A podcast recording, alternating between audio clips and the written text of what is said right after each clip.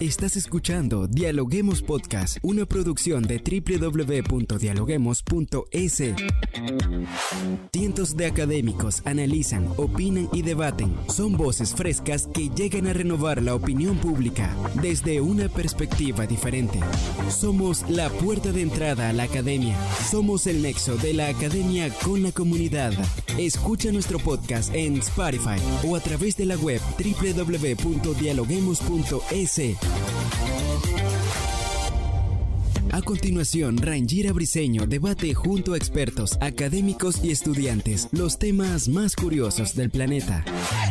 Hola, ¿qué tal amigos? Como siempre les damos la bienvenida a un nuevo episodio de podcast a través de la www.dialoguemos.es. Soy Rangira Briseño y ya estoy lista para iniciar un nuevo episodio.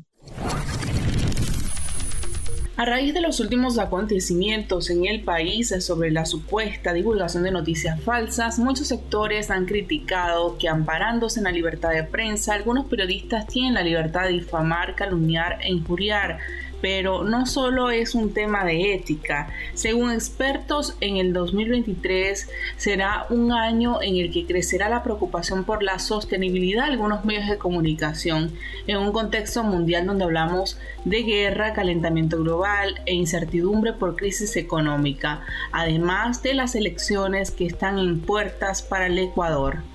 El periodismo a menudo ha prosperado en estas condiciones, pero ¿cómo se maneja la agenda informativa para este año que comienza y cuál es el rol de las redes sociales para los futuros periodistas? Hoy lo analizamos. Bien amigos y justo para analizar este tema se encuentra con nosotros el día de hoy Tania Orbe de la Universidad San Francisco de Quito. ¿Cómo estás Tania? Bienvenida. Muy bien, un gusto saludarte, querida Rangi. Eh, y sí, aquí estamos siempre pensando en cuáles son las tendencias y las actualizaciones para el periodismo desde la Universidad San Francisco de Quito. Bien, para iniciar esta entrevista quisiéramos colocar en contexto a nuestra audiencia y es básicamente que el devenir de la profesión periodística y su enseñanza atraviesa un momento crucial, como bien lo comentaba, en Internet, sobre todo con el tema de las redes sociales, en apenas dos décadas se han multiplicado los medios digitales y las rutinas periodísticas han cambiado radicalmente. Desde su punto de vista, ¿cómo ha visto este cambio en el Ecuador? Cuéntenos. Pues sí, efectivamente, las redes sociales llegaron para quedarse, llevamos más de dos décadas con ellas y el cambio ha sido completamente radical. Nosotros empezamos a sentir una crisis de los medios tradicionales de la, del consumo, especialmente de la prensa impresa, a partir de la década de los 90. Pero esto no afectaba directamente ni a la televisión eh, de señal abierta, ni tampoco a las radios en, estaciones y, frecuencias abiertas, sí, otorgadas por el Estado. Sin embargo, con el surgimiento del Internet y de las redes sociales, eh, todos estos medios tradicionales, prensa, impresa, televisión y radio, eh, fueron eh, entrando en declive, porque en las redes sociales cada usuario puede crear y consumir su propio contenido y eso nos convierte a todos en prosumidores, no solamente en consumidores de información, sino también en productores de información y desinformación en cualquier momento del día, a la hora que yo, yo quiera y siguiendo las comunidades que sean de mis intereses y de mis afines. hablando y analizando un poco este punto que usted está haciendo referencia, el público elige informarse mediante plataformas digitales hoy en día con todo esto del auge de las redes sociales y los grandes grupos mediáticos se han visto castigados, digamos así, por la baja inversión publicitaria que ha migrado a estos espacios. ¿Cómo los medios deben adaptarse a esta nueva era y qué consejos nos deja el día de hoy? Hay una frase célebre que todos sabemos, si no puedes con el enemigo, únetele. Y, y creo que estamos en un momento en que eh, tenemos esa, esa batalla entre David y Goliat y obviamente no, no vamos a, ganar ese conflicto, ¿no? Y ese, ese Goliat eh, son los, los monstruos que manejan Internet, que son empresas privadas y que todos sabemos con nombre y apellido, Google y Meta, sí, ahora se llama Google, eh, Meta, ya no se llama Facebook, sí. Entonces estos, estos dos grandes grupos que, manejan las tecnologías de la información controlan también el contenido que circula a través de sus plataformas. y, los medios tradicionales empezaron, ¿sí? estoy hablando del 2005, entre el 2005 y el 2010, revistas, periódicos, canales de televisión, estaciones de radio demandaron a Google, por ejemplo, por difundir sus contenidos sin pagarles regalías. Pero perdieron este, este, este juicio que se levantó a nivel global porque eh, Google nació con esta filosofía de que todo lo que circula en Internet debe ser de acceso abierto y debe ser gratuito. ¿sí? aunque sabemos que, detrás pues hay eh, intereses de, venta, de, información, de big data, de también de publicidad, sí, para todos los usuarios. Eh, luego con Facebook tuvimos en cambio una experiencia en que Facebook quería generar rentabilidad con la venta de anuncios publicitarios. Esto te estoy hablando sí de hace unos 12 años. Esto tampoco funcionó, sí, eh, porque los usuarios sentían que más que contenido estaban comprando publicidad, ¿sí? Los avisos publicitarios no subieron las acciones de Facebook y, esto se fue en picada en la bolsa, ¿sí? Entonces ahí eh, Facebook empezó a trabajar con los algoritmos, ¿sí? con los gustos de los usuarios. Entonces, si yo empiezo a buscar un par de zapatos deportivos, eh, me empezarán a aparecer anuncios de los lugares donde puedo comprar esos zapatos deportivos y, sin necesidad de que yo pinche o me aparezca publicidad per se, ¿no? Entonces esto ha sido también muy cuestionado y, de hecho ahora Facebook que ya se convirtió en meta, ya no tiene pues la rentabilidad en crecimiento que tuvo en, en, los en la última década, ¿no?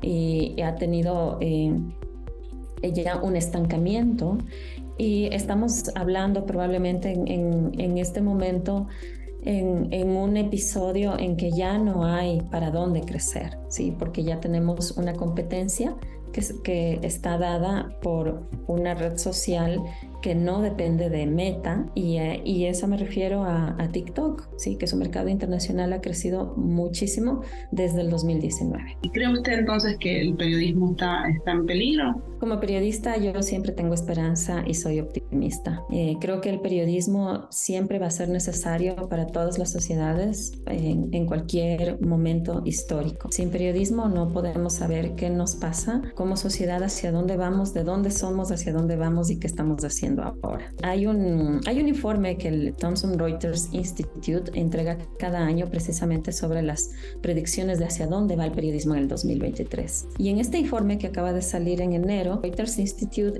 insta precisamente a que, a que haya una adaptación de los contenidos sin perder la calidad. Cantidad no es igual a calidad, ¿sí? Las noticias nos llegan por todas partes y a todas horas, es decir, vivimos una intoxicación de información todo el tiempo, en todos los formatos, escritos, audiovisuales, eh, y, muchas veces no sabemos con qué quedarnos porque tenemos información a todo el tiempo. Como la cantidad no es igual a calidad, la cantidad no garantiza la calidad de la información.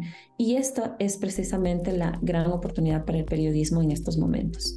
Creo que los periodistas ahora, mm, más que generadores de información, nos convertimos en curadores de información, en esas personas que pueden contextualizar, también criticar, analizar toda la ola de información y desinformación que está disponible en redes sociales. Entonces los usuarios eh, digitales van a valorar más ese, con, ese contexto, el, el que alguien les ponga en contexto sobre algo, obviamente de manera subjetiva, porque la, la, objetividad no existe. ¿Qué papel juega la ética en la reputación web cuando hablamos de hacer periodismo o de una adaptación a la web? Bien, justamente el, eh, el informe de CIMAGO Media Rankings, sí que es un análisis internacional de la reputación web de los medios de comunicación, salió el 13 de enero del 2023. En este ranking internacional SMR se muestra que los medios de comunicación y especialmente los nativos digitales están trabajando más para los motores de búsqueda, para ubicarse en el SEO. ¿sí? En lugar de generar contenido de calidad. Esta es una realidad. Estamos más preocupados de las palabras claves, de, eh, tener eh, las tendencias en nuestros titulares. Entonces, si yo estoy haciendo un contenido sobre, sobre mm, ambiente y la tendencia es Casio y Rolex, pues ubicaré esas palabras en, en, mi, en mi titular porque de esa manera me ubico los motores de búsqueda, ¿sí? Entonces, eh, eso sí está acabando con la creatividad de la narrativa, ¿sí? Y ahora además tenemos un, chat de inteligencia artificial. Bueno, hay, hay, muchas aplicaciones basadas en inteligencia artificial para eh, generar contenido. Antes eran solamente coincidencias, sí, pero ahora se puede hacer no solo una noticia, sino también un reportaje, un ensayo. Y las universidades, las escuelas, los colegios han empezado a restringir el, uso del, chat presentado por Google para que las personas no dejen de escribir por sí mismas. Y esto eh, va a todo nivel, ¿no? Eh, entonces, eh, parte de este informe que puede ser un poco desolador eh, es replantearnos, y esto va como comunidad, no solamente como periodistas, sí, como comunidad replantearnos qué información necesito, qué información me es útil, qué es lo que me interesa, qué me educa. Eso es parte del programa de alfabetización digital que la UNESCO ya tiene desde hace 10 años, porque es muy necesario que todos los ciudadanos sepamos discernir, ser capaces de discernir sobre la información que estamos consumiendo. Claro, pero la, pregunta, o sea, van, entiendo el, punto que usted nos explica, pero, por ejemplo, la profesión del periodista, ¿cómo le ve ahora con todo esto?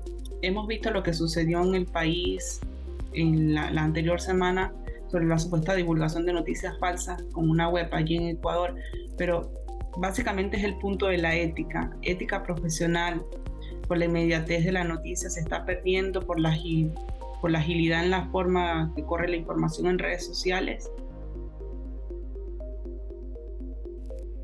a ver, los dilemas éticos han existido antes y después de las redes sociales. Yo creo que eso eh, siempre ha sido un conflicto en nuestra profesión y el, el tener esa ventana abierta entre periodismo y relaciones públicas o periodismo y comunicación organizacional.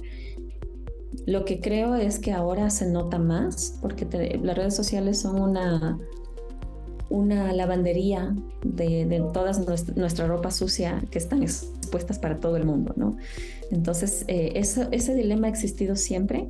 Siempre va a ser un conflicto porque implica que, con qué gano, ¿sí? ¿Qué gano más? A nivel de poder, recursos económicos, dinero, ¿sí? Y, eso ahora se nota más, pero yo no creo que exista más que antes. O sea, la presencia en ese conflicto creo que es, eh, tiene su historia, ¿sí? La, hemos, eh, es algo con lo que tenemos que lidiar, eh, pero también me parece completamente legítimo ¿sí? que los medios de comunicación eh, utilicen su plataforma como agencia de comunicación. Si esa va a ser una, una, forma de sostenibilidad del negocio. Siempre y cuando esté separado o esté expuesto claramente. Yo, esta es mi línea editorial, a esto me dedico y también hago este tipo de servicio, hago contenido mercadeado para otro tipo de marcas. si está expuesto, si soy transparente, pues ahí no hay un dilema ético. El dilema ético se presenta cuando eso no está expuesto, cuando no sabemos cuál es el financiamiento de los medios y no sabemos cuál es su línea editorial o en su línea editorial promueven objetividad cuando sabemos que eso ya no existe. Claro. Ahora ya para ir finalizando, Tania, eh, usted que está allí en la práctica, en medio de clases con sus estudiantes de la Universidad de San Francisco de Quito, y con todo esto que hemos hablado, analizado el día de hoy, Sabemos que hay un devenir de la profesión periodística y de su enseñanza que está atravesando este momento crucial con la Internet y sobre todo con lo que usted comentaba, el tema de redes sociales, los chats de inteligencia artificial. ¿Cuáles son los desafíos de la enseñanza periodística para los futuros comunicadores? Sí, bueno, voy, voy a, eh, a empezar porque lo que no va a cambiar son los principios, ¿sí? En, en periodismo el futuro reside en la ética, sí, es, eso, eso es siempre nuestra esencia, sí van a cambiar en cambio los formatos, ¿sí? tanto la, forma en que consumimos contenido de manera audiovisual, escrito, infografías, las apps, eso surgen todo el tiempo, ¿sí? Cambia la estética, la, la, puesta en escena del periodismo, ¿sí? Pero no cambia la ética, ¿sí? Y, y la ética, sobre eso siempre volvemos en las escuelas del periodismo. ¿Sí? Y en la, en la USFQ esencialmente con nuestra filosofía de artes liberales sobre la verdad, la bondad y la belleza. Sí, creo que eh, también eh, en este 2023 hay que trabajar más sobre el análisis, saber hablar, saber leer y saber escribir bien, de manera analítica, contextualizada, no la hace un algoritmo, si no la hace una aplicación, no lo hace un robot, no lo hace la inteligencia artificial. Y, y de esa manera también creo que otra oportunidad va a ser trabajar el periodismo cercano, con la gente, con las comunidades de nuestro barrio, ¿sí? el, el noticio y el, el, periodismo hiperlocal, ¿sí? las noticias locales, eh, es eso que se entiende eh, como el periodismo de cercanía. También creo que eh, vamos a mejorar o incentivar esta cultura de pagar por contenido de calidad. Quizá no tan concebido como suscripción, sino como membresía. ¿sí? La membresía implica que yo pago por cultivar una comunidad, no solo porque me llegue un contenido. Entonces estoy financiando ese periodismo que me interesa. Si me interesan los temas de ambiente o los de deportes, estoy dispuesto a pagar. Así como pago por las eh, plataformas de, de, de, de video, de, como Netflix, Amazon, ¿sí? Si soy capaz de pagar para ver documentales o las películas en estas plataformas, puedo pagar un valor mínimo, si los medios han apostado por un dólar, dos dólares al mes, ¿sí? por contenidos informativos de mi interés, ¿sí? de mi interés de nicho. Bien, Tania, muchas gracias por acompañarnos el día de hoy y por este excelente análisis que nos ha dejado.